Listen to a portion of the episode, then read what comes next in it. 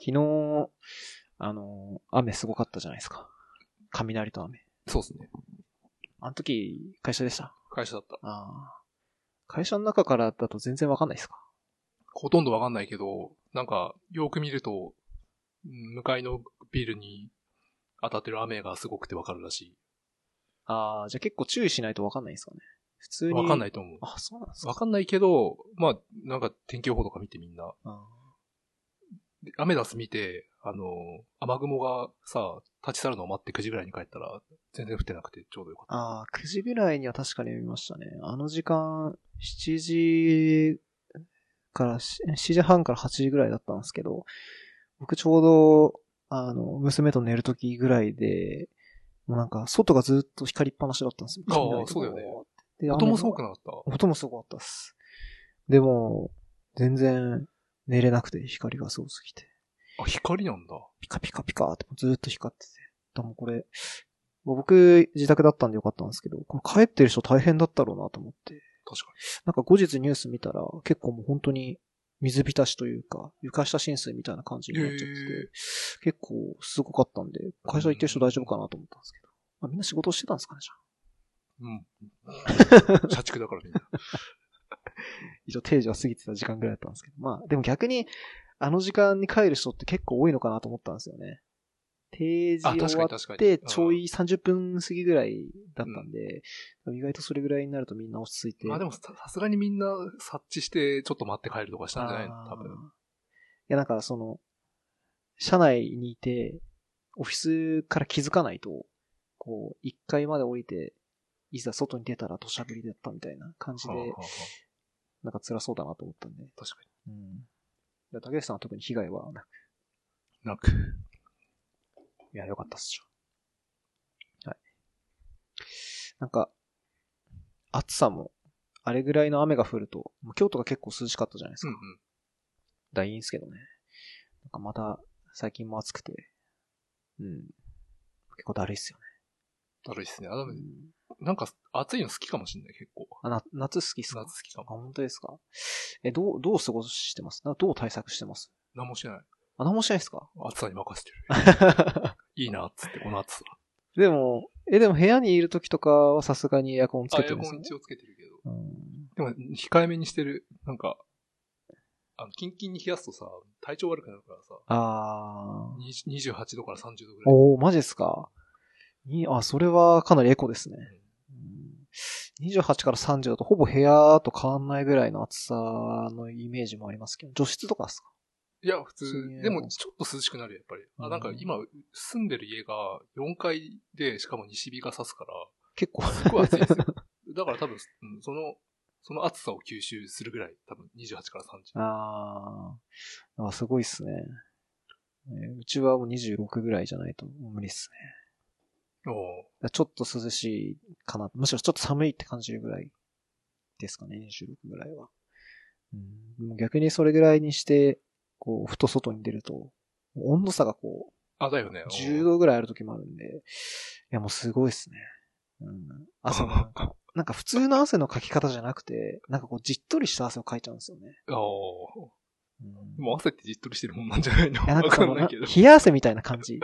あ運動した時の汗って、なんかそういう感じじゃなくて、結構こう、粒になって出てくるじゃないですか。はいはいはい水っぽいのあ。あ、じわーっと出てくるみたいな感じ。なんかそれは結構危ないらしいですね。あ、そうなの？あの、熱中症。になりがちな人の症状らしくて。まあ、ちょっと辛いんですよね。うん早く終わるといいんですけど、まあ9月入って、ちょっと涼しくなってくれると逆に終わんないといいなと思ってる？マジですか。なんかさ、夏が終わって、秋、なんか秋、秋はいいんだけど、秋からさらに寒くなってくるときに体調すごく悪くなる。あー。あれ嫌なんだよね。寒くなるとき。寒くなる時のタイミングであー。まあ、あれですかね。まだ涼しい、あ、まだ暑いだろうと思って、夜結構かけない状態とかで寝ちゃうと、あ、そういうことなのかなまあ、次の朝とか結構冷え込んでて、風邪ひくみたいな。そういう感じなのかなあじゃあちゃんと暖かく、ん？ちゃんと気温を、室温とかを管理すれば回避できるの回避でできると思いますねマ。ジか。僕風邪ひくときは大体そのパターンですね。あそう。うん、夜適当に寝ちゃって、朝なんか喉痛くて、そのままあ風邪ひくそれみたいなはよくあるよくある。僕は大体そのパターンですね。うん。なんか加湿器とか買うといいのかな？そういうのって。あ、いいかもしれないですね。冬、特に乾燥するんで、いいと思いますよ、加湿器は。はい。うちはつけてますね、冬は。うん。まあ、昔はそんなん全然気にしなかったんですけどね。うん、今はもう気にしないとすぐ体壊しちゃうんで。あ、そうんう。なんかもともと体け弱いよね、結構。弱いっすね。いやでも、しあの、学生の頃は強かったっすよ。あの、高校とかあ、。スポーツやってたから。そうですね。大学から社会人の初めの頃にかけてガクッとこう悪くなって、ええうんインフルエンザとかもそれぐらいからかかるようになったんで、あ、そうなんだ。やっぱ運動がやっぱ大事だなって。うん逆に今、昔、自分、あの、学生時代何もスポーツやってなくて、今、1日2時間歩いてるから、今最強っすね。人生で一番健康かもしれない。今人生で一番健康な状ああ、いいですね。いやでもそれぐらいじゃないと、もう衰えていく一方なんで、絶対そっちの方がいいんですよね。いやーうん、運動じゃあ、まあでも2時間歩いてるんですもんね。態。2時間歩いてます。うん、いや、すごいっすね。いや、10分でも無理っすね。10え分、え15分でも。たまにこう、その、ちょっと気使ってるっていうかまあ、ちょっと気をつけようと思って長い距離歩くんですけど、いや、やっぱもう無理ですね。マジか。息上がっちゃってもう、うん。歩くの楽しくないでも、なんか、ふ街の風景とか見ながら。うん、あ、散歩をするんですよ、だから。うん。散歩するんですけど、いやもうこの暑さの外だからまあ、しかも日中大体行くんで、もう無理ですね。夜とかはちょっと行けないんで、あの、家に誰もいなくなっちゃうんで。ああ。うん。だから日中行くしかなくて、日中行くともう暑くて。マジか。むしろ自分、うずうずしちゃうんだけど、外に出たくて。なんか、あの、あの、営業、営業日は普通に朝さ、その散あ朝出勤するときに歩いて、はいは帰りも歩くっていうのがあるんだけど、休みだとさ、どうしてもさ、なんか部屋でまったりしちゃうんだけど、はい。なんか歩きたくなって、何の用もないのに外に出て散歩してしまったりとかする。なるほど。ちょっとなんか一歩間違えると怪しい人になりそうな感じもしますけど。まあまあ。ええまあ散歩いいっすよね。お金かかんないし、いいよねそんなに、あの、急激な運動じゃないんで、怪我とかもあんまないですしね。うん。そうなんですよ。急激な運動じゃないっていうところがポイントで、自分なんか走るのとかすごいダメなんだよね。あ疲れで疲れちゃうじゃないですか。あ。疲れるの嫌なんで、はいゆっくり疲れる。うんのがいいどうなんですかね。まあしないよりかはいいと思うんですけど、健康面に関してだと、まあ効果はもちろんあると思うんですけど、なんかものすごい効果があるって感じは多分ないですよね。あ、だと思う。うん。なんかいろんなスポーツのジャンルがあって、どれが一番カロリー消費するとかっていうやつで、多分だいぶだいぶ下の方に。水泳とかが多分上の方にある。ああ。そうか、カロリー消費って意味だとやっぱりそこまでなんですね。ん徒歩とかだと。でも多分なんか工夫によって、あ、この、なんだ、あらかじめ話すことリストに書いてたけど、はい。工夫によって、なんかこう、じ、ちょっと体に負荷をかけつつ、歩くみたいなこともできるらしくてう、ん。腹筋を鍛えながら歩くみたいなやつ。ああー、はいはいはい。歩き方で、なんか、なんか意識しながらこう。そうそう、なんか尻の筋肉を使いながら歩くとか、膝を曲げずに歩くとか、あなんかそういうやつ面白そうだなと思って最近やっている。筋トレせずに腹筋を割ることができるかどうかを検証している自分 なるほど。うんそれどこに書いてます？あれ書いてないね。ああ、それ後から書いたから載ってないかも。あ、マジですか。 Slack には載ってるかもしれない。あ、本当ですか。 Slack にも多分、あ、もしかしてスラック編集しました編集したああ、なるほど、そういうことか。そうなんそれ気づかなかったですね。なるほど。うーん。まあ。いや、羨ましいですね。あ、そうですか。うん。ほんと最近不健康なんで。うん。なんか不健康になるとこう元気もなくなるんですよね。うん。うん。だからそうすると結構仕事もそうなんですけど、プライベートもあんまりこう活動する気がなくて、うん。なんか無気力状態になっちゃうんですよね。ボケーっとしてるみたいああな。うん。でも普通にそれなりがちだよね。なんか、大学、あの、やる気ない、やる気ない大学生とかそういう感じじゃん。まあなんすかね。うん。趣味みたいな話の延長かもしれないですけどね。うんうん最近は、うんどうですかね。まあいいや、うんまあいいか。はい。なんか暗いふ雰囲気になってしまいました。ちょっと元気ないですよね、最近。うん。わかりました。はい。じゃあ、タバコの話であと、この話。お願いします。あ、はい。いや、なんか普通に、えっと、会社が移転したんですよ。私がはい勤めている。はい。それで、新しいオフィスに行ったら、7階で仕事してるんだけど、2階に行かないと喫煙所がないと。あ、そうなんですか？そういう環境になってしまい、なんと。これ吸いに行くのすげえめんどくさいなと思って。うん。で、そんな時になんか、旅行に行ったら空港でスヌースっていうのが売ってて、はい。なんかね、あ物があるけど見せても、スヌース。簡単に説明すると歯に挟むやつ。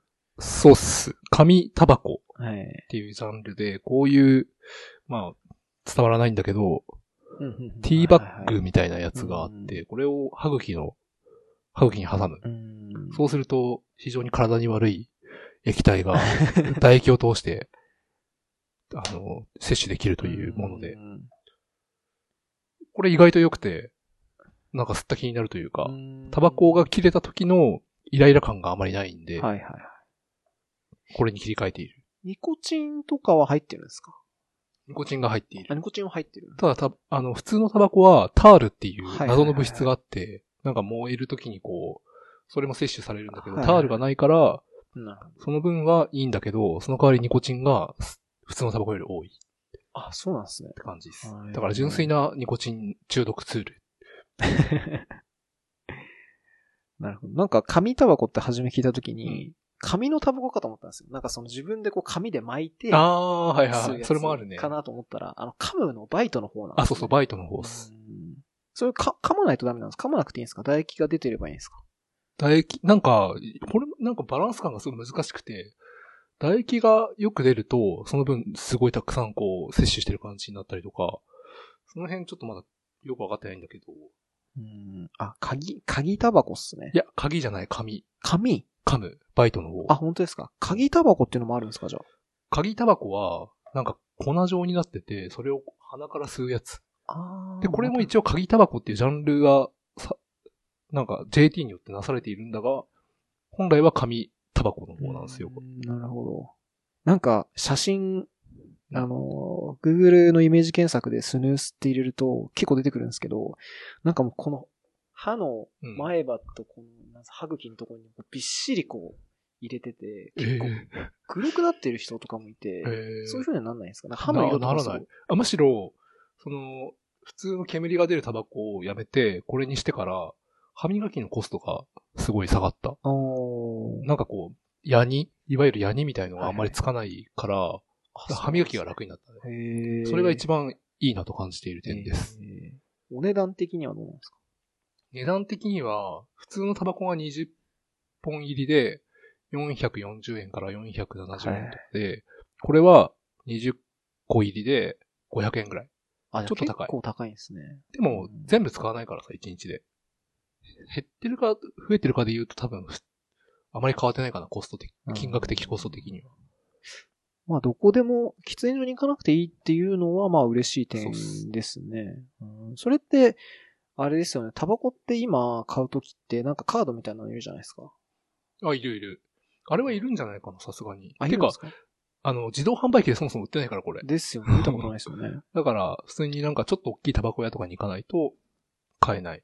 ああ、でもタバコ屋さんに行かないと売ってないですねあ、。そうっす。ああ、コンビニとかじゃ売ってないですか？コンビニは売ってない。あと、空港で売ってたらなんかよくわかんないけど。空港のコンビニみたいなところで。空港？はあ。確かに全然見たことないでしょ？見たことないですね。まあ、タバコもそもそも吸わないんで、多分意識的にタバコすら見てないですけど、うん、ケース的にはなんか、喉飴みたいな感じはするんですけど、確かに。うん、パッと見そんなこう、タバコが入ってる感じではそうでしょ。ないんで、うん、わかんないですけど。そうですか。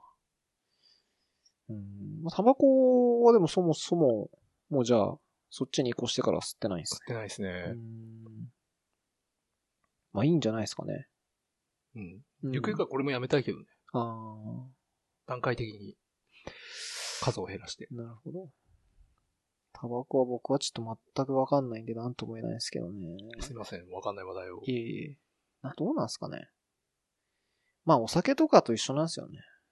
そうっすねうん。まあお酒は飲むんで、多分それと一緒の感覚なんだろうなと思うと。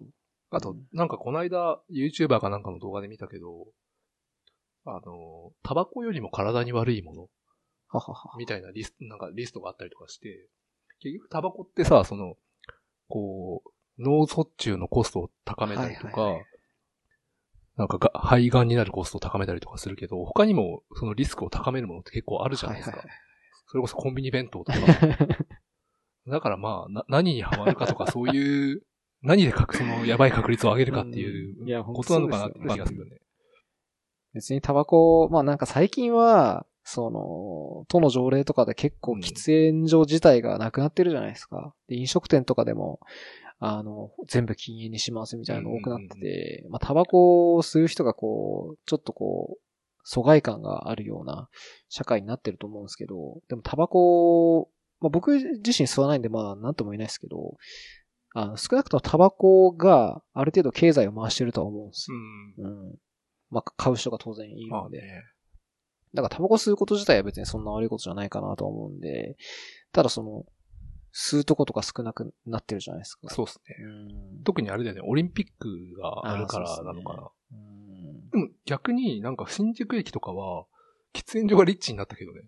ああ。あ、の、東口はいはいのさ、なんかか階段降りてきた下にあったはいはいはい喫煙所とかなくなったんだけうんど、その代わりになんか屋内の、なんか、にめっちゃ広いスペースができて、そこでタバコ吸えるようになったりとか。なんかあれですか？あの、アルタの広場の、うんあの、線路沿いにあるやつとかですか？いや、アルアルタだと、ひあ、東南口か。東南口のあ。じゃあですね。ルミネとか、うんあとは、ギャップがある方っすね、あ、ギャップがある方、はいはいそうそうそう。あそこの喫煙所なくなったんで。なくなりましたね。うん。あれあれがどこ行ったんですか？あれ、なんかもうちょっと行った高架下の、なんか、スペ、なんだろう奥まった、隔離されたスペースの中で、吸えるようになった。ああ、あの、バスタ新宿がああ、るバスタ新宿とかの方です。ああ、なるほど。確かあそこを結構通るんですけど、うん通るたびにあそこの階段の下でタバコを吸ってる人めちゃくちゃいて、あそこ周辺が結構タバコ確かに臭かったんで、ああれ移動したのは確かにいいかもしれないですね。あ。朝とかすごいんだよね。あの、前の場所は、き喫煙者がすごい溜まって、煙がボワーって出てて、なんかまるで火事が起きてるかのようになっている のがなくなった。うん、副流炎もなんか良くないってやっぱ言いますもんね。うんそれはね、確かに移動してもらうのはありがたいんですけど。うん、なるほど。タバコでももしやめたら、ど、どう、どうなると思います？どうなるというか、やめてもそんなに問題なさそうっすか？問題ないんじゃないかな。まあ、タバコ、あとあれかな。やっぱ肺活量が増えるというか、うん健康、健康じゃないけど、自分はあの、英語の発音矯正とかやってるんで、そういうやつでちょっと効果が出るというか、息が続くようになるといいなという。のもある。年間でやっぱり結構コストかかりますよね、多まあまあ、それもある。うんさすがにでも1日1箱とかは吸わないっすよね、多分。一日一箱は吸ってなかったね。まあでも1週間に2、3だとしたら、1000円、2000円ぐらいで、それが1ヶ月だとしたら4000円とか、いやでも5000円ぐらいですもうちょっと言ってたかもしれないうん一週間で四、四五箱は行ってたかもしれない。うんなるほど。そうですか。じゃあ次の、床に物を置かないようにいろいろ工夫してみている話。お願いします。お願いしますって言って言言われるとなんかあれだな。いや、引っ越したんで、いろいろ試してみようかなと思って、はい床に物を置かない方が部屋綺麗じゃないですか。うん。だからいろいろ家具とかを買って、うん。床に物を置かないようにしいて、吊るしたりとか、はいあの、壁にこうつけられるタイプの家具とかを試している。一番上のスポンジはうちもこれ持ってますね。あ、本当、ああはい、いいよね。。便利ですす。めちゃくちゃ便利です。まあこれお風呂掃除の時うち使ってるんですけど、これ。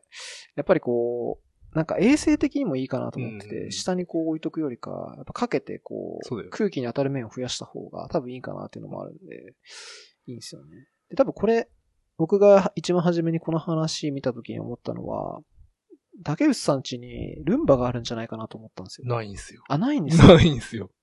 そうですか。ルンバみたいなやつを一回買ったんだけど、はい。なんかあんまり良くなくて実家に送っちゃいましあー、そうなんですね。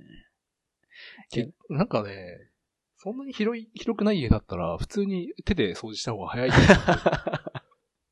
なるほど。そう思いませんか？なるほど。いや、うーん、僕もあんまりルンバは、あの、信用してないんで、あ、持ってる？あ、えっ、と、うちは普通の、あのコードレスのダイソン、ダイソン使ってるんですけど、あーやっぱ自分でこうやりたいとことかあるんで、ああ、えーおこだわり。さ、さすが綺麗好き。なんかやった気にもなるんですよね。ああ、確かにうん気。持ち的に綺麗になってる気がするんで。確かに確かにうんまあこっちの方がいいかなと思って。あと体動かすから、それなりになんか、なんかはなんか運動まではいかないけど、ストレス発散というかん、気分転換にはなるかなと思いますね。うんでもこれは、でもじゃあ、ルンバ用じゃないとすると、まあ、単純に空間作るとかそういう感じですかね。そうっすね。うんまあ、あとは単純に整理整頓ですかね。整理整頓。うん部屋綺麗に見えるし。うんあの、壁掛けのものをいろいろ使っていると、あの、ちょっと圧迫感があるケース。例えば、あーあるかもギターとかだと特にそうかなと思うんですけど、うちもな結構前は壁にいろんなものかけてたんですよ。ほうほうほでもそうすると、ちょっと部屋が狭く見えちゃう。う。わかるわかる。からなんか、で、こう、生活してるときは、しかもその時は、こう椅子じゃなくて、うん。地面にこう座るタイプのソファーってあるじゃないですか。ほぼ地面に座るソファー。なんか低いソファーああ。に座ってたんですよ。だから、結構う物が上にあったんで、こう圧迫されてる感があってうんやめちゃったんですあよ。そういうのないですか？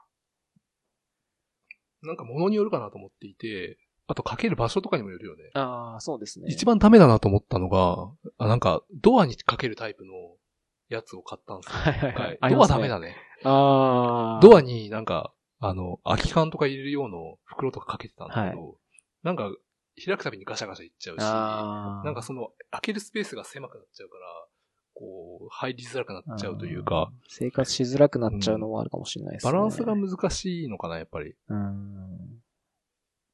あ逆にこのリストに書いてないけど、やってみたいなと思ってるのが、あの、無印で売ってる、壁に、あの、観葉植物を設置できるやつ。はあ。いいそんなの。があるんですか？うん。でもめっちゃ高いんだよね、なんか。めっちゃしょぼいさ、普通の、なんなんだろう。なんか、ちっちゃいこういう、なんか垂れてるブライダルベルみたいなやつなんだけど、3000円とかするや、みたいな。ありますね。うんああ、おしゃれ、おしゃれですね。でもこれおしゃれ以外のはないんですね。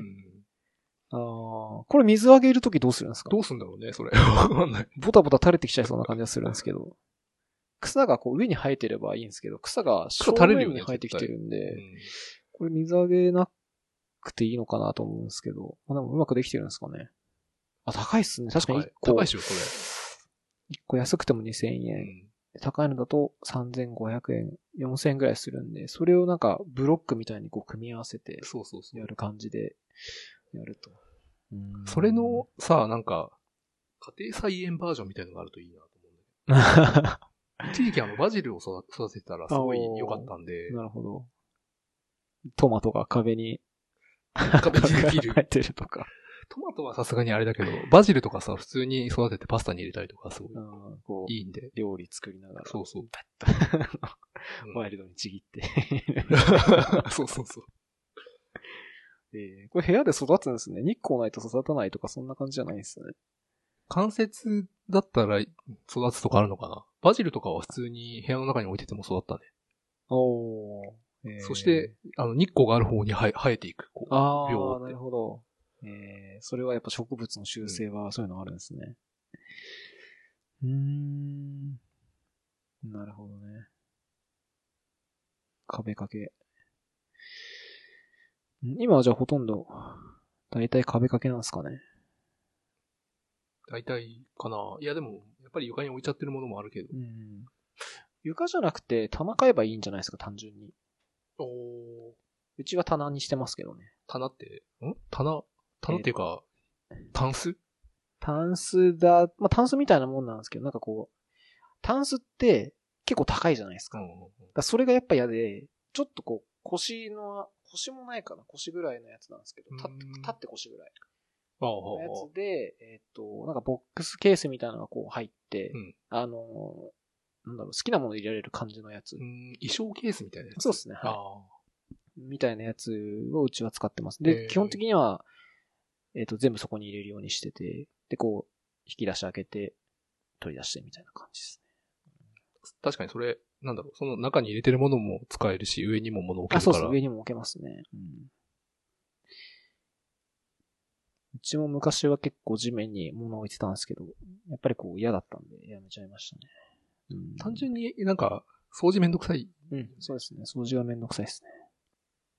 掃除をやってるから、多分自分は、そういう風な棚とか買うようになったと思う。やってなかったら多分買わないと思います、確か。に昔も、自分は全然、なんか、すごい部屋汚かったんだけど、最近掃除できるようになったんで、あそう、そこに意識が向いてきたということなのかもしれーない。布団とかどうしてます？布団、あ、ベッドっす、ね。あ、ベッドですか、うんああ、なるほど。マットレス。ベッドだとじゃあ、ベッドの下とかはどうしてます？そのまんますか？なんもなしとか。物置いたりとかするんですか？うんとね、なんか結構低いタイプの、なんだろう、なんて言うんだっけ、あの、す、すだ？なんだっけ、え っとこう穴が開いてるというか、はい。通気性がいいタイプの、はいで、低くて、こう、あ、スノコみたいなやつ。あスノコみたいなやつ、はいああいう感じのベッドが、なるほど。もともと備え付けであったんで、ああ、そういうことですね。そこにマットレスを置いて使っている。なるほど、なるほど。物は置けないかな。うん。なんか、ベッドの下にこう収納できるやつとかあるじゃないですか。それないんですよね。ああ、じゃあ本当に寝るだけ用って感じですか？あの収納スペースあんま使わなくない？僕は結構使ってましたね。ううんん。あの、寝て、起きて、下にもう服全部入れてたんで、そのまま起きてすぐ服、服出してみたいな感じでやってたんでそれは楽でしたね。あ、確かにそれクローゼッ。トこう開けてやるとめんどくさかったんで。え、それでも事前に用意しておくってことだよね。えっと、まあなんだろう、部屋着とか。すぐ着る系の服、はいはいはいその例えば、仕事行くときって、大体もう決まった服しか着なかったんで、うんそういうのは入れといて、でもすぐバーって出して、それ着ていくあ。確かに。便利そう。うん。あんまりでも収納とかって、どうなんですかね。男の人とかだとあんま話さないですよね。そうかもしれないですうね。ん。僕は結構、まあ、竹内さんもでも結構綺麗好きっすよね。いや、そんなことない。あも、もともとはすごい部屋汚かったんだけど、最近気になっている。なんか、うーん、綺麗好きってわけじゃないんだけど、やっぱ、なんか友達が来た時とかさ、あなんか、家族、なんか妹が上京してきた時とかに、すげえ汚いと嫌じゃないあ。そういうところにちょっと気を使っているあのかな。でも結構、そのさっきの植物の話とか、うんこれって結構整理整頓じゃなくて、そのインテリアの話になってくるんで、あそういうところでも多分気使ってるんだろうなと思う。いやー、使ってないよ。使ってないね。別におしゃれな部屋を目指してるわけではないんで。植物はまた、単純にちょっと面白そうかなぐらい。家のテイストとかもなんかこう、例えば壁がこうコンクリート打ちっぱなしの家とかもあるじゃないですか。あるね。うんでそういうのとかだとこう合わせる家具とかも、ああ。例えばインダストリアル家具みたいなやうつ。んとかで合わせたりうんしたりする人もいる。まあさすがにそこまでにそは、こまでやっちゃうとさ、めっちゃ金かかるでしょ、きっいや、と。すごいと思う。家具だけでさ、多分100万とかいくでしょ、きっ100番こだわってるのはすごいと思いますね。と。だってなんかそこ、なんかこう、アマゾンとかで売ってる、ちょっとおしゃれにしてみましたよ、みたいなやつって、なんか大体中国製とかで、めっちゃしょぼいじゃないですか。あれ買うのって多分、すごい損すると思うんですよ。だからこだわっていくと多分、普通になんかこういうダイニングテーブルとかで20万するとか、そういう世界に入ってしまうのかなという。いやー、なんか、あの、大木から一枚板を削り出す机とか、めちゃくちゃ高いですから高いよねうんでも、あの、うちは一応こだわってはいないですけど、その、棚とか家具は基本木にしてるんですよ。ああ、いいね、いいね。うん。さすがにそこだけはなんかこう合わせようって話になって、うんそこは一応合わせてますなんか、なんとか化粧合板みたいなやつとかさ、すげえさ、しょぼいじゃん、なんか見た目がやっぱりなんか。安っちい感じがするんですよね。自分もあの、朝食の写真を撮っているテーブルの板だけは、なんかホームセンターで買ってきて、あのあ自分で天然の木をやってましたね置いて、置いている。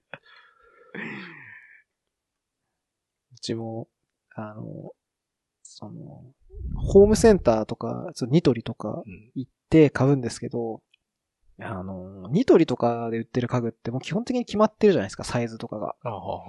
だから、たまにこう、例えば入らないというか、そうサイズにぴったり合わないとか余っちゃう時あるじゃないですか。そういう時は、あの、島中ホームズとか行って、やっぱ木の板買ってきて、もう自分で作っちゃいますね。え棚をー、え、作ってんの？すごいねあ作っちゃ。いますね。うんえ、普通になんかトンカチとかで？あ、そうそうそうそう。へえ。まあでも、あの、すごい。切るのは結構大変なんで、切ってくれるんですよ。あカットしてもらってはい。確かに確かでなんか余った木材とかはまたちっちゃいテーブル作ったりとかして。に。えー、すごいね、それ。いやでも、なんか本当にただネジ止めるだけとか、それぐらいなんで、ほうほうほう大変え、でもちゃんとや作んないとさ、やっぱりなんか曲がっちゃったりとかするあ、曲がっちゃいます、曲がっちゃいます。うんはい。まあでもそういうのはなんか、うん、やらないと、それでなんか安いのをケチって買ってうん、使えないよりかは、確かに自分で作るの一番安いよね、きっと。あ、でも、あ、安いのもあるんですけど、木によって結構値段変わってきて、薄いこう、なんか薄い素材のパイン材とかは結構安いんですけど、安い、安いけどあれすぐ多分、よ弱いというか軽くて弱いやつあと曲がっちゃったりするんで、それでこう、あの、折れるってことはないんですけど、物が置けなくなっちゃったりとかするんで、ちょっとそういうのが嫌で、割といい木は買ってましたね。マホガニーとか。あ、まあ、ホガニーとかそうです。はい。そっち系あ、のやつ。普通にいい木じゃないですか。ギターの、あの、ボディとかに使われてるやつじゃないですか。うんなんか水に強いやつとかを買うようにはしてましたね。木さ、やっぱり、なんか、味になるのがいいよね。こう、うんちょっと傷できても、許せるというか、そんそんな、すごいな。いや、でも、一応大工みたいなことをしてるとは。まあ多分、うん、好きなのはありますね。自分で全部やりたいっていうのがあるんで。なんか家電、まあ、家電を作るってことはないですけど、まあなんかこう、リモコンとか、なんか作ったりしますよ。リモコン作るリのモコン作ったりとか。どういうこと？あ、なんかその、まあリモコンっていうか、エアコンの、あの、オンオフみたいなやつをリモートでやりたいみたいな話、はいはいはいはあの、あって、それでこう自分で作っい。いいてとかね。やってましたね。大体作れるのはなんかだ最近自分でやっちゃいますね。はい。リモコンか。この話、あリモコンさ、なんかアマゾンとかで見るとさ、ソニーの、なんだろう、汎用リモコンみたいなやつとかすごはいい気になってるんですけど、ほう。ああいうのはどうなんですかね？それは何のりも何でもいいやつですか？いろんな、記録させて、いろんなものに使えるやつみたいな、ありますね。そういうジャンルあるじゃないですか。あの、赤外線覚えたりするやつですよね。うんいや、あの、多分 IoT 絡みな話かなと思うんですけどね。うんあの、いろんな家電のうん。赤外線を覚えさせて、で、それが、まあ Wi-Fi とかで繋がってリモートから操作できるみたいなやつ。うん。あれ、自分で、なんか、なんだろう、い一個使ってみたやつがあるんだけど、それは単純になんかこう、エアコンのリモコンがなくなって、代替としてその汎用リモコンみたいなやつをうん。買ってきて使ったんだけど、あれさ、エアコンとかだと、そのリモコンの状態と、エアコン自体、本体の状態が、ちゃんと同期でできているかどうかが、わかんないじゃないですか。わかんないっす。あれ、なんとかならないのかな？あれは多分、性質上できないと思いますね。できないのかな？リモコン側は、その、ステートレス、必ずステートレスだとそう思うんで。だよね。で、受け取る側は、あくまでも信号をただ受け取るだけで、その受け取った信号、まあ、赤外線の信号通りに動くだけなんで、うん多分今の状態、リモコン側の今の状態は多分全然気にしてないと思います、お互いに。なんか、でも、うーん、企画の問題というか、今はそうなってるだけであってさ、ステートレスであること自体が問題なのではなくて、例えば、その HTTP みたいに、はいなんか送ったら自分の状態も返してくれるみたいなうんうんうんだったら、それを反映して、リモコン側も常に最新の状態を保つとかはいはいはいっていうのができるはずじゃん。できると思いますね。でもそうなってないんだよね。多分それはうんお金の関係もあると思いますよ。赤外線ってやっぱり安くて簡単にできるんで、はいはいはい。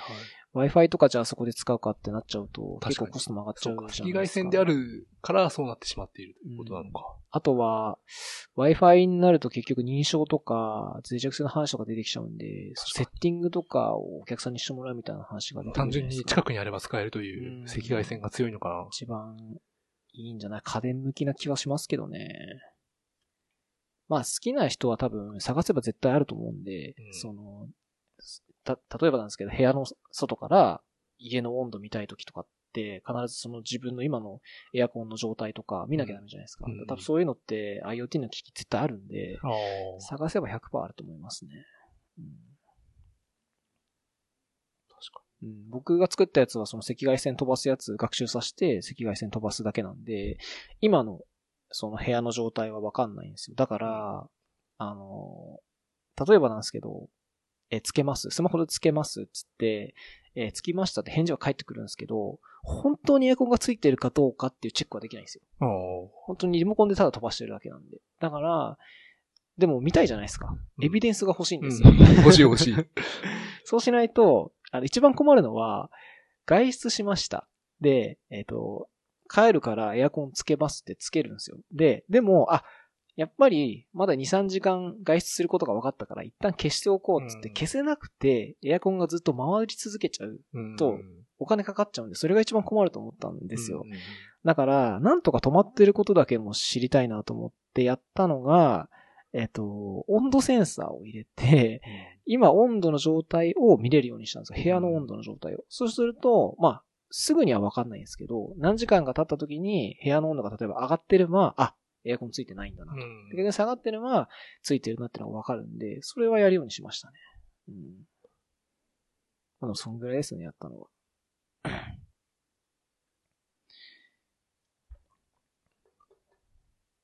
未だにそれはでも使ってますね。あ、使ってるんだ。はい。それはいいね。結構自分が作ったもの使わなくなっちゃうことが多いからね。うん。じゃあその、僕の URL は貼っておきます。おちょっと貼っておきます。なんかうーんその話の関連で言うと、はい。去年、あ、全然使ってないんだけど、去年ミシンを買ったんですよ。その、自分で作れるものだったら自分で作った方がいいみたいな話で、なんか、ズボンの竹爪とかさ、すごいぼったくられてる気になんない？いや、でも、どうすかねユニクロとかは無料でやってくれる気がしますよ。あユニクロ製品であればね、確かに確かに。はいユニクロ以外とか。はあやってもらったことないっすね。あ本当？はマジか。い。いくらぐらいなの？でも1000円ぐらいじゃないです1000か。円ぐらいとかかな。うんあとなんか、自分地味になんかこう、着てる服に、別におしゃれとかじゃないんだけど、このボタン、手首のこの、つけるボタンがもうちょっと狭い方がいいなとかっていうのが結構あって、そういうのやるとめっちゃ高いんですよ、やっぱり。3000円とかしちゃうんで。そういうの自分でできるといいなと思い、で、ミシン買ったんですか？ミシン買ったんだけど、全然使ってない。でも T シャツとかもさ、微妙に丈長いなとかっていう時あるじゃないですか。はいあれとか直せるといいな。あー気にしたことはないっすね。もう長くて、なんか気に入れなかったら寝巻きかなって感じですね。そううーん。気になるんで。まあ、うーん。まあズボンぐらいですね、僕は気になるとしたら。うーん。でもそれも、もし長かったら、折るとかで済ましちゃいますね。あまあまあまあ普通はそうだよねうんよっぽど、本当になんかだらしない感じになるんだったら、もう、お願いしちゃいますけど。ああうんそうか。あまり頻度が高くないから出してもいいかなって感うん。で裾上げのミシンも結構大変じゃないですか、でもややるのって。多分技術を習得するのが大変で、うんそこまでまだ至ってないんだよね。うん。なんかやり方も多分ありますよね。なんかこう、目立たないようにするみたいなやり方。あ、そうね。あとなん、なんとか縫いみたいないろんな縫い方があって、どれがいいのかを知ったりとか、あとそもそもミシンってすごいめんどくさくて、なんかこう、いろんなとこにこう糸を通あ、しはいはいて、はいはい。あれめんどくさいよね。はいはいはい、そうですね。あれをまずやんなきゃいけないからさ。ボビン、ボビンを作らなきゃいけないんですよね。懐かしいなええでもゆくゆくは、あの、白いシャ、白いシャツを自分で仕立ててあ着るとかあ、いいんじゃないですか、はい。いや、それこそ、うん、いいと思いますよ。そういうのやってみたいです。なんか、あの、dmm.make とかあるじゃないですか。うんうんああいうのでもミシン貸してくれるんですよ。で、その、ああいうのって、イメージ的にこう、電子工作の部品とか、うんうんあの、なんか高価な機械みたいなのを貸してくれるイメージなんですけど、結構その、医療系、医療っていうか衣服うん、の、なんか支援もしてくれてて、うんなんかその、例えばプリント、服にプリントするとか、それこそミシン貸してくれたりとかもするんで、まあ、そういうとこ行ってもよかったかもしれないですね。確かに。単発で使いたいだけなら。あ、まあまあ、でも、なあまあ、それもあるかもね。っていうかなんか、ミシンのさ、講習会とかみたいなの結構ああって、そういうやつ行ってみたいんおですよ。ーなんか、東京のどっかのミシン教室は、普通はなんかこう、なんだろう、こう、ナップバッグを作るとか、手提げカバンを作るとか、そういうテーマが決まってるんだけど、自分がこれを作りたいっていうテーマを持っていって、勝手になんかこう、教えてもらいながら作れるっていうのがあるらしくて、それすごい面白そうだなと思って。えー、ただ予約がいっぱい入ってて全然取れない。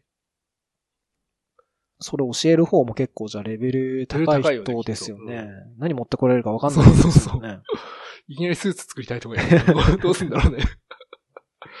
さすがに断ったりするんじゃないですかね。かなうーん。どうなんですかね。まあお金が、お金払ってくれれば何でもやりますよみたいな感じだったら。たそんな高くなかった気がする。ああ、そうなんですか。ええジャノメかなんかのミシン教室みたいなやつ。うーんじゃあ、うん服も作れるようになったら。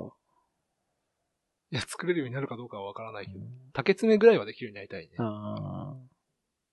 いやいやいや。服か。うん僕の、ちょっとプライベートの話ですけど、僕の弟は、あの、そういうのできるんですよ。あ、そうなんだ。カバンとか、ええ自分で作れるんですよ。靴とか。それは仕事ではなく？いや、なんか、今ちょっとわかんないですけど、もともと仕事をそういうのやりたくて、そういう専門学校服飾系みたいな。そうっすね。ええで、なんか作ってましたね。いえや、でもなんか、えうん、革のやつとか作って結構ちゃんとしてて、ええすげえなと思いましたけどね。うん。それはすごいね。あの、合法な、非合法な値段で売りつけてましたけどね。大丈夫それ。あんま詳しく知らないですけど。ミシン持ってましたよ。うん。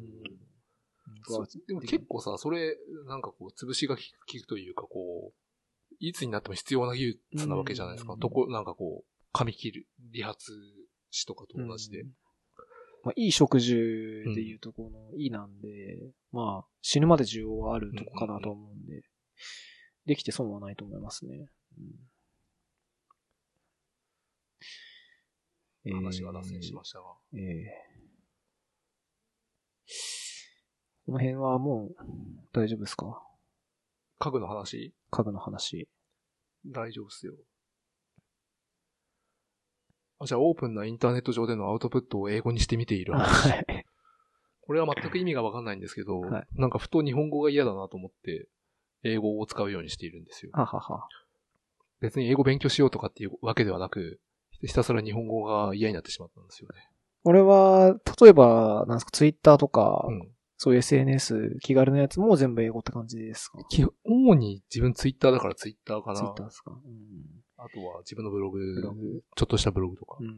僕も昔ツイッター全部英語でつぶやいてたんですけど、うんうんなんか、効果があったなと思うのは、やっぱり、英語圏の人にライクとかリツイートされるケースは多くなりましたあね。確かに。うんまあなんか自分も、なんかよくわかんないけど、ウクライナ人の人と友達になってよく、やりとりしてる。まあでもそれぐらいですか。なんか PV が増えたとかは僕はなかったでしたね。ブログの PV が増えたとかは。自分は別に PV 増やしたいという目標がないからな。うん、僕も最近実は英語でブログ書いてるんですよ。あ、そうなの？うん。もう僕はでもそれ目的は完全に PV なんですよ。そうなの？あのーあとはまあ英語の勉強って言えば勉強かもしれないんですけど、あのーアクセスが一番多そうなやつを英語にしてるんですよ。うん。うん。多分そうすれば需要はある程度あるかなと思ってて、その辺を英語で書いて公開したりはしてますね。ただその、正しい英語なのかどうかってわかんないんですよ。うん。それが正解なのか。日本語はもちろんあるんですけど、それをこう英語に直したときに、あの、多分全く同じ、なんだろう、日本語の文章を英語に直しちゃダメなんで、うん意味を伝えるように多分英語の文章を作るんですけど、まあ、文法はもちろん合ってると思うんですけど、なんかこう、ブログの言い回しみたいなのってあると思うんですよ。ああ、まあまあ。なんかカジュアルな言い回しというか、まあ、ジャーゴンみたいなやつ。うんそれがわかんないんですよね。それは結構、うん、正しい英語とか間違った英語とか、あまり関係なくて、強い英語と弱い英語があるだけだと思うんで、最近は。っていうのは、自分は割と、もともと英語専攻とかではい、英語、文法とかかん割と完璧に話せるんだけど、はい。それだけじゃなくて、結局伝えたいことを伝えようとする気持ちが大切なんで、ああそれ、まさになんか仕事とかでさ、海外の人とやり取りしたりとかしてると、うん自分もまあ普通にコミュニケーションするんだけど、なんか結構英語あんまりできない人でも、伝えたいことがあれば、ちゃしらちょっと調べて、その本当に伝え、伝えたいことを、まあ単語だけでもいいけど、こうジャストで伝えて、しかもそれが、それなりに伝わって、相手からこう返ってくるから、なん、なんて言うんだろうな、伝え、やっぱり、言語ってこうツールだから、結局は伝わるかどうかだけはい。なのかなという気がしている。まあ、うんブログを書いてそれが人気になるかどうかとかはまた別の話だけどさ。うんまあ大事なとこはそれっすよね。うんまあ、会話、えーブログの場合って文章じゃないですか。だから、よりその辺を、気持ちを伝えるのって結構大変かなと思うんですよね。書き方を結構ちゃんとしないと。そうねんうんまあ、い言う方が結構簡単な時ってあるじゃないですか。要するに、まあ、例えば何回も同じ言葉リピートしたりとか、うんうん。まあ、強いごこう口調で言うとかっていうのは言えるんですけど、ブログにすると、、まあ、なんか例えばなんですけど、あの、文字をボールドにするとか、あ、そういうやつ？あの、絵文字使ったりとか。うん。まあ、エモティコン使ったりとかはあると思うんですけど、でも結局それって表彰的なものでなんか、あ表層的なもので、ん気象点結とかやっぱり必要になっちゃうんじゃない？ブログとかのレベルだと。うーんいや、どうっすかね。そん、うーん、まあ厳密にはいるかもしれないんですけど、うんそんなに考えて書いたことはないですね。うんいや、僕もまだ書き、書き、書いてる途中というか、書き始めなんで、どれぐらい効果があるかっていうのをちょっと測定してみたいんで。それはあんまり効果なさそうですね。あ、本当ですか。あー、どうなんだろう。僕のブログって、流入の95%ぐらいは、検索エンジンなんですあよ。だから URL でダイレクトにアクセスしてくるケースってほとんどなくて、あるとしたら、えっ、と、キータとか、ああいうので参照された時に飛んでくるんですけど、ほとんど Google なんで、その、え、い入院してくる人って大体日本語、日本人話者なんじゃないや、でも意外、あ、でもまあ、あの、実際どうかわかんないですけど、Google Analytics とかを見てると、結構海外の人もいますね。うん。まあ IP ベースなんで何とも言えないですけど、まあ、たまにコメントも、あの、英語のコメント来たりするんで、まあ、見られてんのかなっていう気はするんで、まあ、より英語で書けば、そっちからの流入があるんじゃないかなとは思ってるんですけどね。うん。はい。それ噛みながら喋れます？喋れるよ。あ、本当ですか？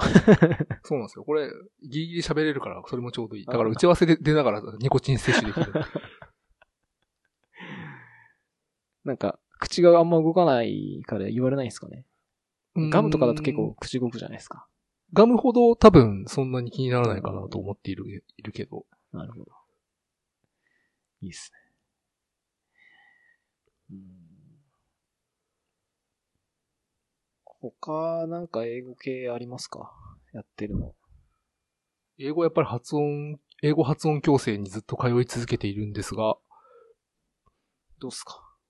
あ最近学校、あの、引っ越ししたから、なんて言うんだろう、通ってる教室がちょっと変わったんですよ。同じ系列なんだけど。そしたら先生がなんか、ネイティブスピーカーの女性の方になって、で、その人が結構スパルタな感じなんで、いろいろビシバシこう指摘をもらうんだけど、いや、すごいっすね。女性の方はネイティブの方なんですか？ネイティブの人っす。ね。あーえやっぱ日本語の癖が抜けなくて、こう、切れちゃうというか。日本的、日本語って結構私は、うん私は日本人ですみたいな、こう、切れるじゃないですか。ーはい。でも英語ってこう、なんていうんだろう、こう、一つの息がわーってこう、続いていて、それ手話って言うんだけど、あーみたいな音が、深い息の音がこうずーっと続いていて、その中でこう抑揚ができて、単語で分解されるみたいな、歌に近い感じかな。なんで、その違いを克服するのはどうすればいいのかというのが、最近の私のテーマですね。なるほど。なんすかね。まあ、勉強法は、そういう時の勉強法とかってなんかあるんですかね？例えば、音楽聴くとか、映画見るとか。音楽聴くとかもあるし、あると思うけど、一番重要なのかなと思ってるのは、自分の声を聞いて、あ、自分の声を録音して聞く。おー、あ、なそうんなんですねじゃないかな。。えー、それは、なんかあれですか？客観的に聞くと発見があるとか、そんな感じですか？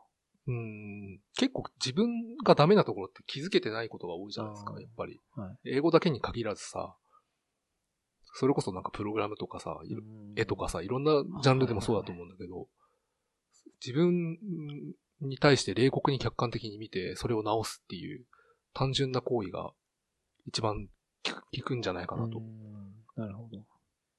まあ難しいですよね、でも客観的に見るって。そうっすね。難しいよね。難しいと思いますね。なかなか、うん、難しいと思いますね。絵とかもそうなんだよね。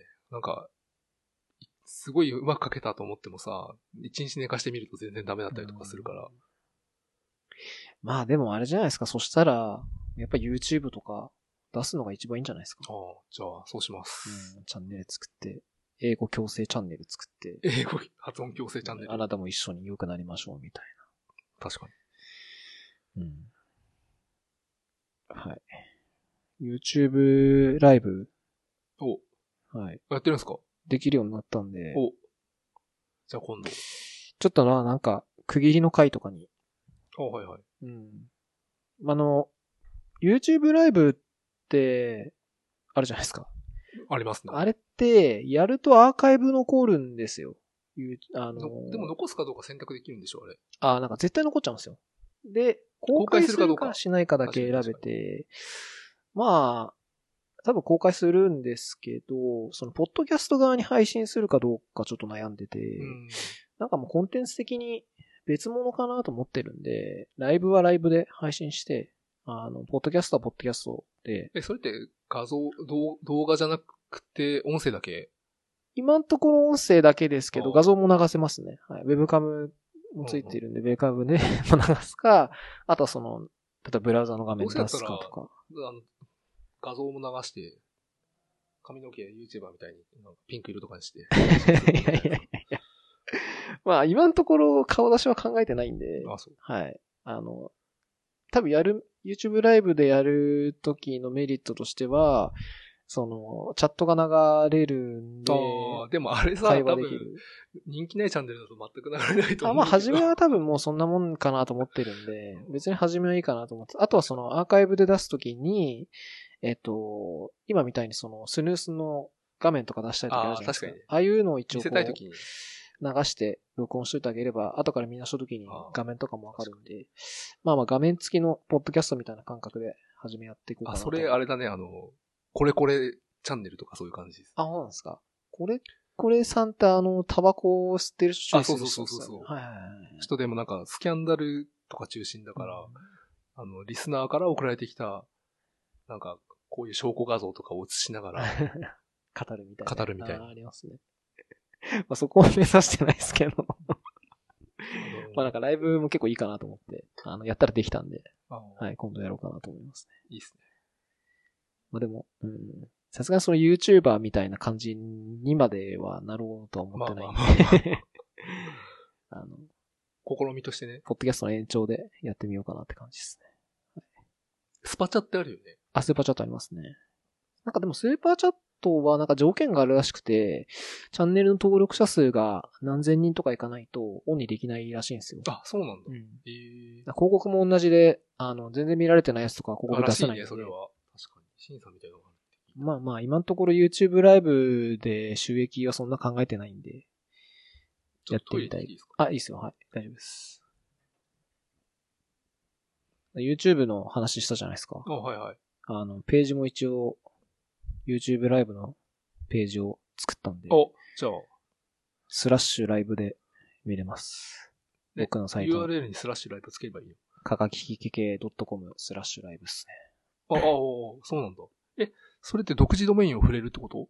あ、ってわけじゃなくて、あの、ライブの HTML を iFrame で埋め込めるんで、あーそれを埋め込んでるわけです。はい。ちょっとそっちからでも見れえ、ます。それって開いたタイミングでライブがやってたら見れるってこと？あ、そうです。はい。そういう感じです。やってなかったら、オフラインってことで。オフラインですはい。あ、でも、始まったら見れる？あ、見れます。あ、そうなんだ。はいそういう感じなんだ。そうなんですよ。へえ。あの、YouTube のライブのチャンネルの、あの、なんか URL もあるんですけど、それも一緒ですね。アクセスして、やってたら再生されるし、やってないとなんかオフラインって出るだけですね。ああ、そうなんだ。それと一緒ですね。はい。そうなんですよ。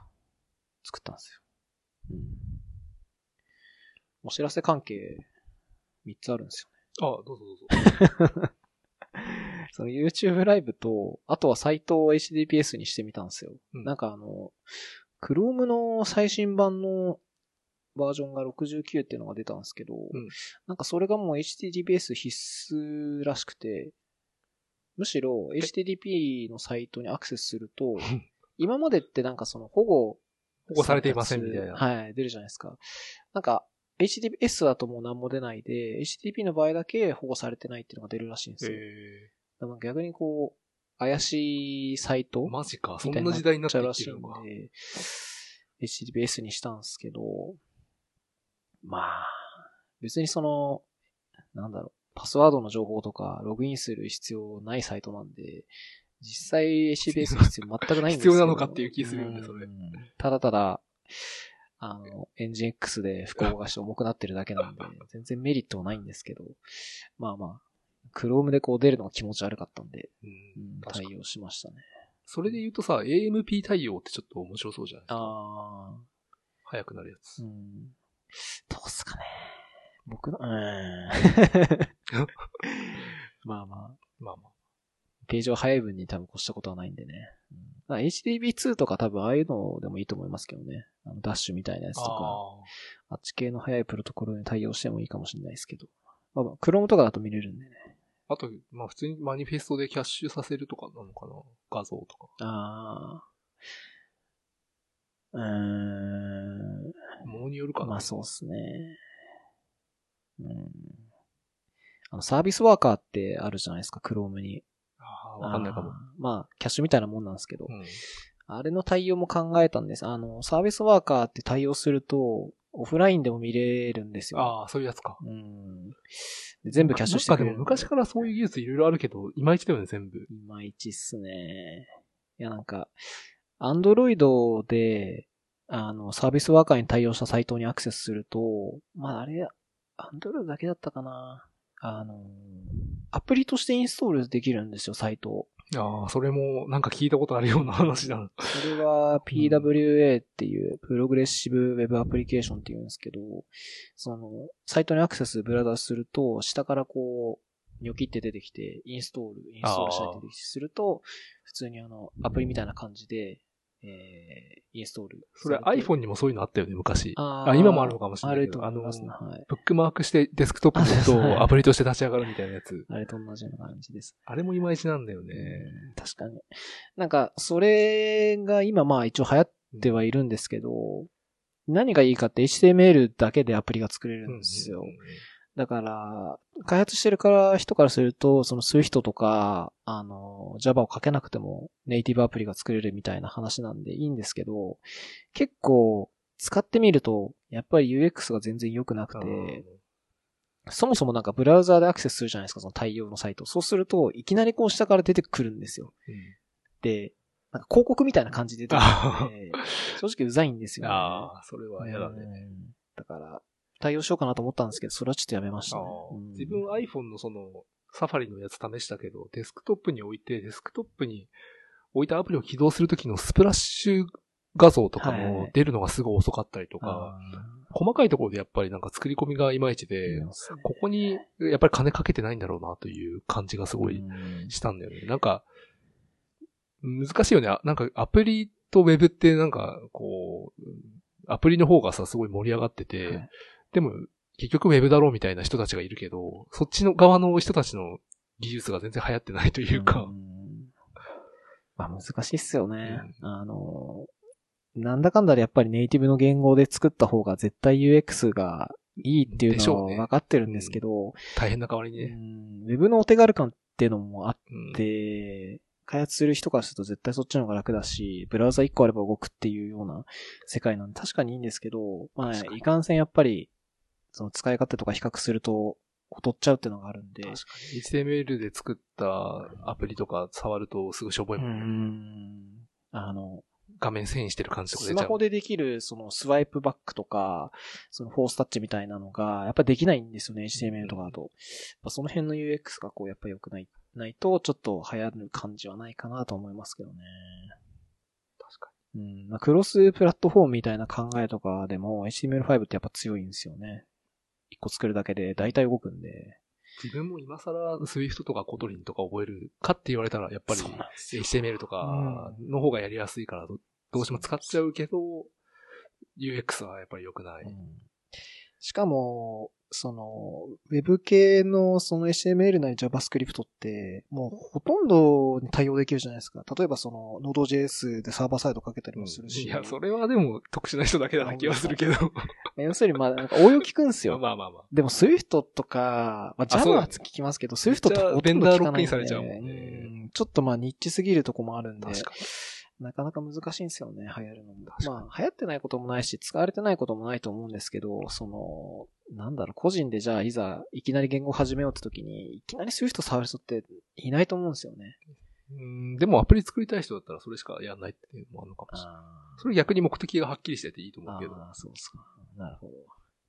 でも大学の講義とかで多分いきなり Swift って絶対ないですよね。あまあまあないと思うね。うん、だって Mac そもそもないとダメじゃないですか、そうすると。うんうん。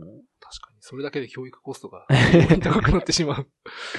Mac を強制的に買わされて X コード入れされてみたいになっちゃうと。やっぱ教育とかだと、あの JavaScript とか Python とからしいですね。ああ。うんでもだなんか東大、東大のなんかプログラミングの授業に Ruby が使われるようになったとかって昔見たけど、だいぶ昔に。今どうなのかわかんない。それはあれですかね、教授の。まあ国産言語っていうのもあるんじゃない？あーいや、それいいっすね。Ruby だったら受けたいっすね。うん。Java よりは全然マシです。うんどうなんですか？最近 Ruby って、僕は、そのサイトとかも未だに Ruby なんで、まあ、Ruby 好きなんで Ruby 書いてますけど、あの、よくあの、年間とかで、 Stack Overflow とかが、その、愛され言語ランキングとか、うん使われてる言語ランキングとかで出すんですけど、やっぱ Ruby ってなんだかんだ低いあそうなんですよ。マジか。10位とかですかね。えー自分は逆にすごい好きだけど、最近あんま使ってないね。うん Python と Java っすね、今は。なんでなんですかねなんかこう、いまいち流行ってない感があるじゃないですか。まあもしかしたら僕らの周りだけかもしれないですけど、あの、なんかこう、その、例えば教育の現場とかうんでもこう、いまいち出てこないし、うんうんまあ、ウェブの世界でもこう、やっぱり、例えば Python とか。でもなんだかんだ言って、Rails は一つのジャンルだからまあでも、うん。まあ、Rails 使うなら、まあでもそれってなんか、Ruby で書くっていうか、Rails で書く Rails をって書くっていう。目的になってるんで、そうなんだよね。Ruby 好きだけど Rails そんな使いたくない。 Rails 書かないですね。全く書かないですね。なんかあの、例えば OSS とかでどうしても Rails 製のものがあったら、あの、使いますけど、そうじゃないそうね。やつはもう、使わないですね、ほとんど。GitLab とか Redmine が Rails だから、あれをいじるときに Rails ちょっと触ったりして、それぐらいしかないです。意味わかんねえなって思う。あの、プラグインとか書くときに、どうしてもその Rails 形式で書かなきゃいけないときとかは書きますけど、それ以外のときはもうあんま書かないですね。うんなんか ActiveRecord とか、あの、大体こう、 Rails 向けにこう、始め作られるじゃないですか、ライブラリーが。で、そうするとまあ、 Rails が、じゃないと動きませんみたいなヘルパーメソッドとか。うん。で、それでまあ、 Rails 使った方が、あの、動くものが多いんでいいんですけど、まあ、いかんせんこうなんか、うん、なんかてんこ盛りじゃないですか、 Rails って。それがちょっとあんまり、うん、好きじゃないですね。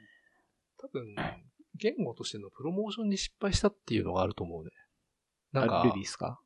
レイルズでちょっとさ、Ruby 自体が有名になったけど、はいそっから先があんまなかったというか、多分 Python だったら機械学習とか、自然言語処理とかに使えるとか、はいはいはい。まあ Java だったら Android はいにも使えるとか、いろいろ、こう、特化した用途があったけど、Ruby ってなんか何でもできるけど、あなんか Ruby の言語仕様の中だけにちょっと閉じこもって閉鎖的になっちゃったというーか、うんなんか周りにアピールする、コミュニティが周りにアピールする要素が足りなかったのかなという気もしないで。なるほどね。なるほど。アピールが足りなかったと。そんなこと言ってるとなんか Ruby の人たちをディスディスってるみたいになっちゃうけど、自分も Ruby、それなりに好きいろいろできるんですけどね、MRuby とかもあるし。あそうねいろんなとこで動くんでいいんですけどね。確かになんかいまいちっていうところはあるんですよね。あのお手軽さは他の言語には僕はないと思うんですけどね、Ruby は。ないね。うーん。その、いきなりレプルでこう動かせるとか、まあもちろん他のも動かせますけど、なんかそのメインとか書かないでいいじゃないですか。あの、Ruby って。そうあのインタープリター感は Ruby ならではかなと思うし。お手軽さっていう面で言うと、パールっていうやつもありましたけど。いやー、どうなんですか？パールは僕は文法が嫌いあでーダメでしたね。うーん。あの、キャメルスタイルで結構ずっと書いていく感じじゃないですか、パールって。あとは、あのあキャメルケアース。アローとか使うじゃないですか。あれがちょっとやっぱり。アローダメだよね。うーん。PHP のあの、オブジェクト思考とかも、うんあの、アロー使うけどさ。微妙ですね。あれ微妙だよね。うん。微妙って言うとまあなんとも言えないですけど、まあ好きになれないですね。うんまあ、あの、うん記述量がやっぱものすごい少なくなるじゃないですか、Ruby って。なる。うん、あれもやっぱり自分が好きになった理由の一つではありますね。なるけど、やっぱり、俗人化しちゃうというか、多分、優秀な3人ぐらいのチームで開発するにはいい言語だけど、それ以上の規模になって、すごい大きいものを作ろうとすると、ちょっと辛くなってきちゃうのかな。まだ Python の方がいい方がいいわってなっちゃうのかもしれない。そうですね。あの、自己満レベルはものすごい高い言語かなと思うんですけど、フレンドリーレベルで見ると、ちょっとやっぱりこ Python に劣っちゃうう、から、うん読みやすいもんね、Python の読みやすいい。ですね。リンターとかもちゃんとしてるし。うん。Python、うん。うん、Python 書いてた時思いましたけど、まあ、なんでこれ一行で書けないのかなとか、やっぱり思う時はやっぱあるんですよね。確かに。うんインデント深くなっちゃうからね、うん Python は。そうですね。まあ、うん。まあ Ruby も綺麗に書けますよ。クラスとか、ちゃんとモジュールとか使えば、綺麗に書ける。ちゃんとコーディング規約があって、あの、ルボコップとか使って、あプリントすればいいんじゃないかな。でも、ルボコップは厳しすぎるんですよ。あれはちょっと厳しすぎるんで、もうちょっと緩い感じであればいいんですけどね。うん。それで言うと、あの、Java のリンターとかめっちゃ厳しいよね。厳しいです。うんやばい。まあ、Java はもういいんじゃないですかね。うん。Java、うんいや、ないな。うん Java もないと思いますね。正直。でもまあ、それなりに進化している感はある。Java は、まあなんだかんだバージョン上がって、まああれはもうランタイムかなと思ってるんで、うん言語というよりかランタイムで動くんで、その上で動く言語は、まあオルト Java みたいなのっていっぱいあるじゃないですか。うんうんあっちは進化してってほしいかなと思いますけどね。ああ、でもスカラーとか勉強する気になんないんだようーん。まあ、うん。でも Go とか書きますよね。なんか Rust とか、あとは Kotlin。まあ Kotlin ちょっと違うかもしれないですけど。えまあコトリンって JVM で動くんだっあ JVM であ書きますね。はいけ。じゃあ Kotlin かな。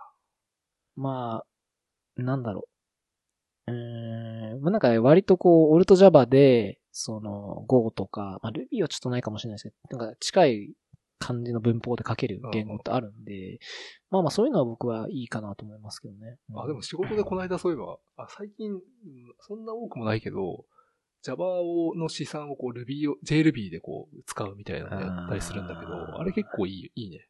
JRuby ですか？JRuby。JRuby うーん、J、うーん、それ、うーん。JVM をどうしても使わなきゃいけないケースって、もちろんあると思うんですけど、個人的には、あの、だったら全部 Ruby で書き直すとか。いやー無理でしょうあ本当ですか？いや JRuby ってコンパイルしなきゃダメじゃないですか。そうね。あれがちょっと嫌ですね、やっぱり。え、でも、Ruby で書けるっていう時点で、あの、Eclipse の世界から脱却できるから、それだけで結構使いがいがある。あれでも、バンドラーとか使えます？J バンドラーというのがあります。あ、あるんですか？あるんだ。バンドラーもあるるし、J バンドラーもある。J バンドラーでポムみたいな感じで書く。なるほど。まあ、まあ、エクリプス使わない時点でまあいいかもしれないですけどね。エクリプスがね、ほんと嫌なんだよね。うんでもエクリプスがないと開発できないじゃん、Java って。Java 無理っすね、もう。うんと言いつつ、最近はなんか、エクリプス使いたくないから素のビームで Java を書いているけど。僕も一時期 Max やってましたけど、やっぱりちょっと辛かったですね、僕は。うん。あの、さ、 headless Ecli Eclipse を立ち上げて、 Eclipse の補完機能だけ使うっていうやつを、はいはいはいはい。もう一回ちょちょっと試したいなと思ってるんだけあの、ハイフンハイフン headless みたいなオプションをつけると、ど、XVF、なんだっけ、X なんとかラランみたいなあのうん。仮想ディスプレイを立ち上げて、あ、仮想ディスプレイでやるんですか？仮想ディスプレイだっけ？なんか仮想なんとかみたいなやつで、へ立ち上げて、 Eclipse、なんか HTTP かなんかで通信して、ーこの名前だったらど何の候補が来るみたいなやつを、ビームの側で出すっていう。まあ保管は確かに ID は強いんで、あの保管だけは使いたいですよね。保管だけ使いたいよね。うんでも保管機能って、その、まあ、特に Eclipse 使った時なんですけど、なんか、コーディングしてる感じがあんまなくて、他に頼りすぎちゃって、こう、コードの力があんまり身につかないなって僕は思ったんですよね。コーディングする力。まあ、でも、実際的なことを考えるとさ、補完ないとやっぱ辛いっしょ、あれ。辛いです。 public static void main を毎回書くのは辛いと思うんで。おー。それ毎回書いてる。なんかもうスニペットみたいなのでこうバーっとこうう、ん初めの大体クラスの定義とかはもう作っちゃって、あとはもう、うん、なんかあと修飾子とかあの辺は全部補完で、まあ、変数名とかだけ手打ちかなって感じでしたね。あと安全にリファクタリングできるとかもやっぱ強いのかな。イクリプスうん。まああの、スペルミスとか多分、あと一貫とかも一発ですしね、あれ。いやーでも、プログラミングしようっていうのにいきなり数ギガバイトの ID を落としてっていうのはちょっとやっぱ億劫ですね。そんな昔は Java 大好きな吉中だったのに。いやいやいや。もうそれは否定できないですけど。Java の資格まで取りましたから、ね。うん。いや、いい言語だと思いましたけどね。うん。でもやっぱりよくはあるうんけど、辛いやっぱうり。ん。パズルみたいで楽しいよね。うん。パズルみたいですね。本当にこう、抽象化大好きな人とかうんはもう Java は最高に好きだと思います、設計のための設計をした人にうんおすすめの言語ですね。ちょっとこう、なんだ、めんどくさがりみたいな人とかにはちょっともう無理っすね、そうですうん。急に tech の話させてもらいました。お確かに。最後の告知もう一つあるんじゃないですか？そうなんですよ。サポータープログラムを実は始めまして、何ですか、それは？はい。これも URL 作ったんですけど、スラッシュ supporter っていう URL にアクセスしてもらえると、あの、 Patreon ってあるじゃないですか。え、何それ？あの、まあ要するになんか支援サービスみたいな例えば個人で、まあこういうポッドキャストやってる人とか、あとはなんか YouTube、YouTuber やってる人とか、なんかデザインで自分で頑張ってこう、あの、なんですかね、アニメ描いてる人とか、そういう人がなんかこう、まあモチベーションを上げたり、なんかこう道具買いたいっていうので、なんかこう本当個人の、あの、クラウドファンディングみたいな感じでお金募って、えっ、と、できるっていうサービスで、えーそれを僕のアカウントで作ったんですよ。で、えー1ドルからサポートできますんで。あ、そうなの？はい。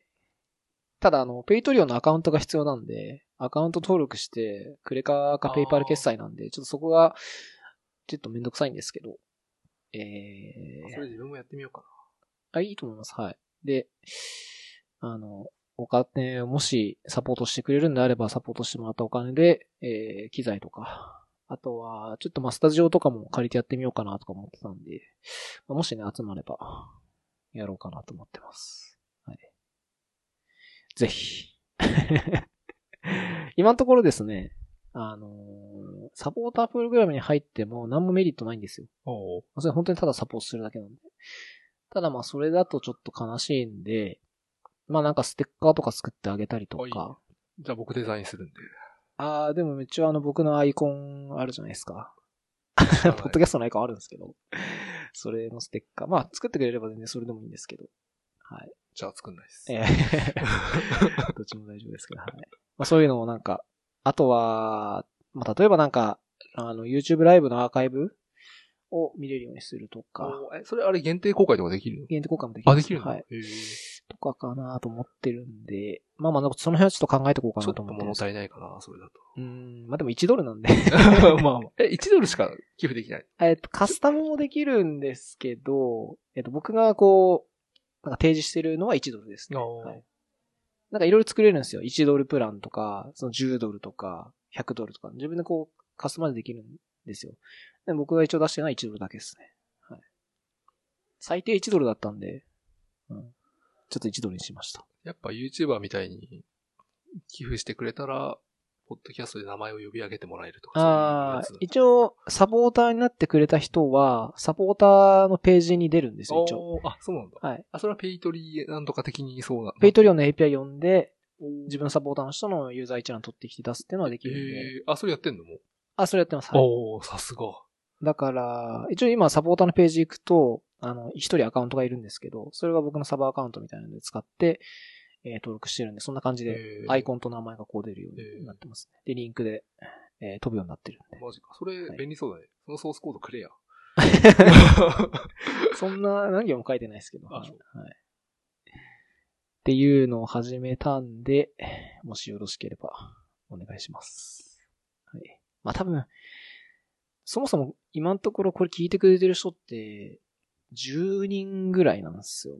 うん。うん。多分、ほとんど身内の人かなと思ってるんで。そうです。まあもうちょっとこう、今、エピソード12なんですけど、まあ、30とか40ぐらいになって様子見て、どうしようかなと考えようか 終わる話してる。終わる話してるよ、この人。な。か、もしくはもうちょっとこう、なんかアプローチの方法を変えてみるとか。あ確かにうん確かに聞いてほしいっちゃ聞いてほしいんで、はい。あの。まあ SNS とか、なんか2チャンネルとか作ったりし て流行らせようかなと思います。はい。最後、一応この本の話、あ、いいよ、これじゃないです。か。これはちょっとなんか特に話すこともないんで。実はですね、はいこれ、読んだんですよ。昨日買って読んだんですえ、よ。どれ？上だけなんですけど。あ、これ読んだ？マジか。いや、実は、こう下読みたかったんですけど、う Kindle で売ってなかったんですよ。Kindle 対応なくえ、て、あった気するよ。自分 Kindle 対応あるけど、あえてほ紙の本買った。ないですか？なんか見たんですけどなくて、上だけ Kindle 対応あったんで、上は買って読みました。あ、マジですか？はい。意味わかんなくない？意味わかんなかったっす。でしょ？は でも結構読みやすくなかった。い。なんか、うん印刷業界の話とかも入って。あそうですねはいうん2回読んだんですけど、えー、なんで？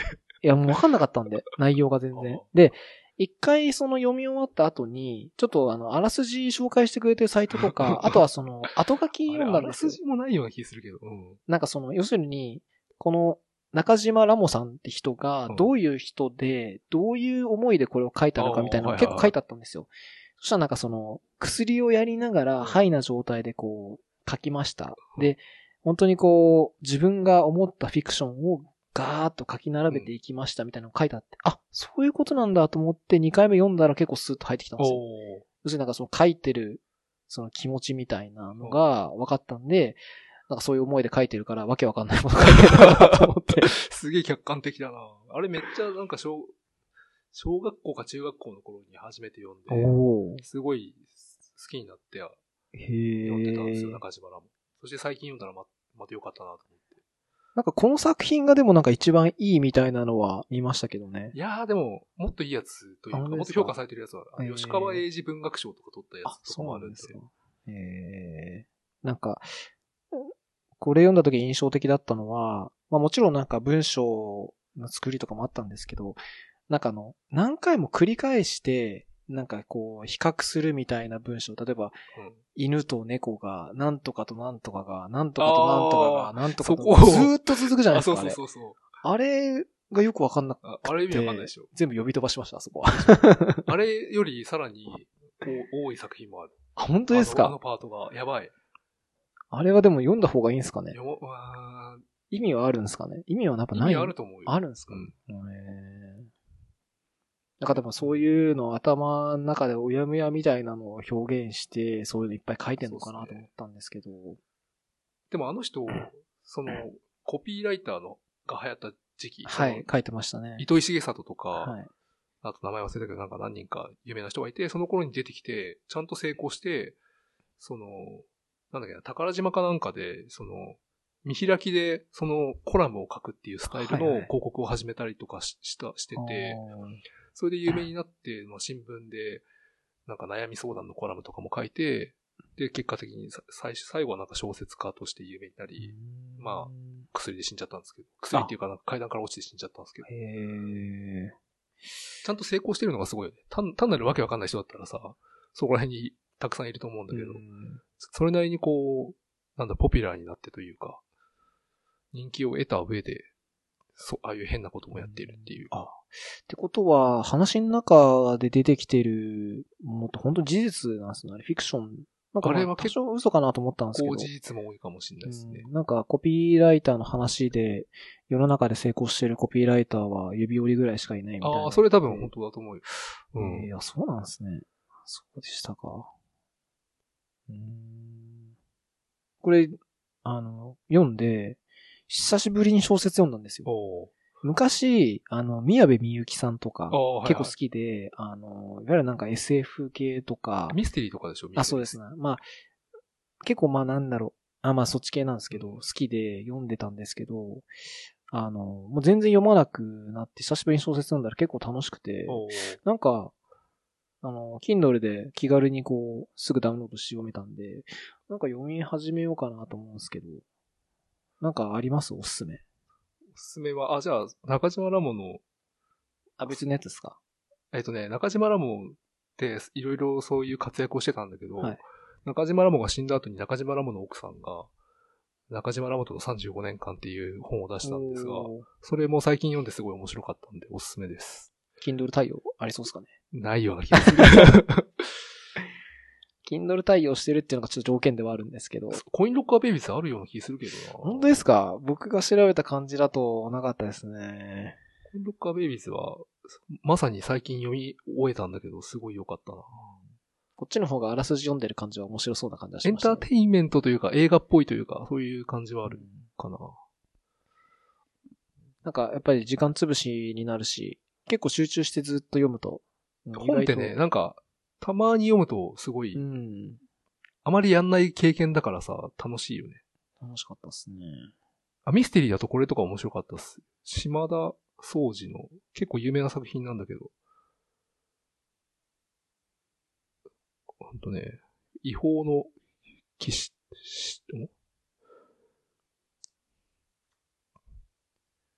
島田総司違法の騎士。あ、出ますね。うん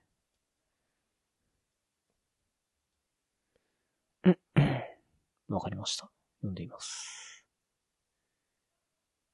何系、こういう、なんだろう。フィクション系が好きなんですか、竹内さんは。自分はやっなんかミステリーとかよりは、ちょっと変、変、頭がおかしい人の文学みたいなやつが好き。あと SF も好きかな、結構。あ S、あ、でも SF っていうよりは、カート・ボネガットっていうアメリカの作家がいて、その人がすごい好きなんーですけへーなるほど。まあきうん。あの、ど。普通にあれじゃ村上春樹とか読むといいんじゃないですか？自分はあんま好きじゃないんだけど。ノルウェーの森とかですノルウェーの森とか。うん長いんですよね。長い上下巻とかあったりするんで。ああ、でもコインロッカーベイビーズも多分ノルウェーの森と同じぐらい長い。この頭の中がかゆいんだ文庫本で読んだんですけど、おめちゃくちゃ短くて読みやすい。確かに確かに。なんかこれちょうどいい、。文庫のやつ買ったんですけど、Kindle の。なんかあの、一番初めが頭の中がかゆいんだっていうタイトルで、なんかあと二つ三つ、あ、入ってる入ってる。あれは何なんですか？あれは、多分出版された時になんか3つぐらい一緒に入れたっていう話なんだあれは関係ないんですよね。関係ない話だけど、なんか同じ時期に書いた文章入ってるってだけですよな。ということだと思いますい。や、初めあれ見たときに、その、一番初めのショーが終わって、次に行あ、った時にそうそうそう。なんか全然関係ない話。車をぶっ壊す話。あ、そうそうそうそう。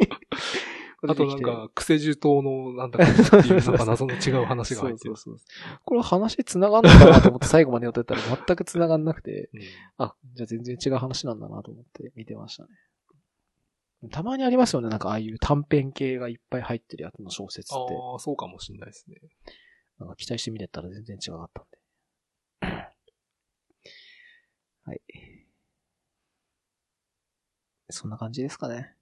そうですね。では皆さん、次回またお会いしましょう。はい。ありがとうございました。ありがとうございました。